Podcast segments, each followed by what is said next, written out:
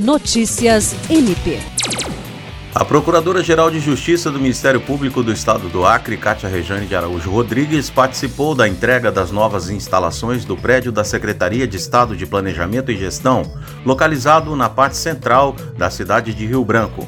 Orçado em 6 milhões de reais, o projeto completou a revitalização total do prédio e redistribuiu os espaços internos, Promoveu ainda a manutenção da cobertura, alterações na fachada, além de novos sistemas de iluminação na parte hidráulica e elétrica.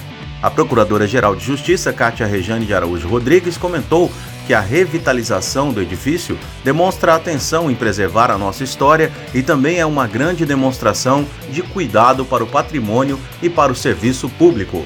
William Crespo, para a Agência de Notícias do Ministério Público do Estado do Acre.